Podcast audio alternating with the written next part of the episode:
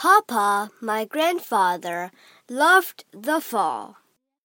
Every year at the end of October, he would gather all the yard's leaves in neat piles along the curb and begin burning them. All along the avenue, as far as one could see, leaves would be burning. I used to wonder if it were prearranged, this ritual of disposal. Yes, yet I never heard Papa phone anyone and say, Well, today is the day. I'll see you at the curb. No, it just sort of happened. The fires would start in the late afternoon when the winds were low and continue into the early hours of dusk. The dying embers barely discernible by the time we children had to go in. Leaf burning was a family affair, a part of autumn I looked very forward to every year. Adults raked all day, trying to keep the laughing children from running and jumping into the leaves before they got to the curb. At an early age, I delighted in the crackling sounds the flames made, and learned respect for fire as well.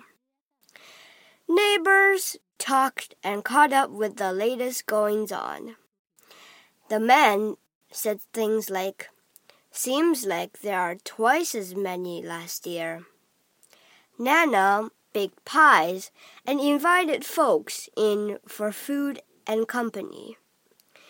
The visitors lingered long after the embers were cold and spoke of the coming winter.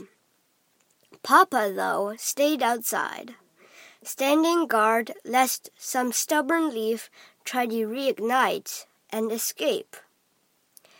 As a child, I never asked Papa why he seemed to love the burning of the leaves.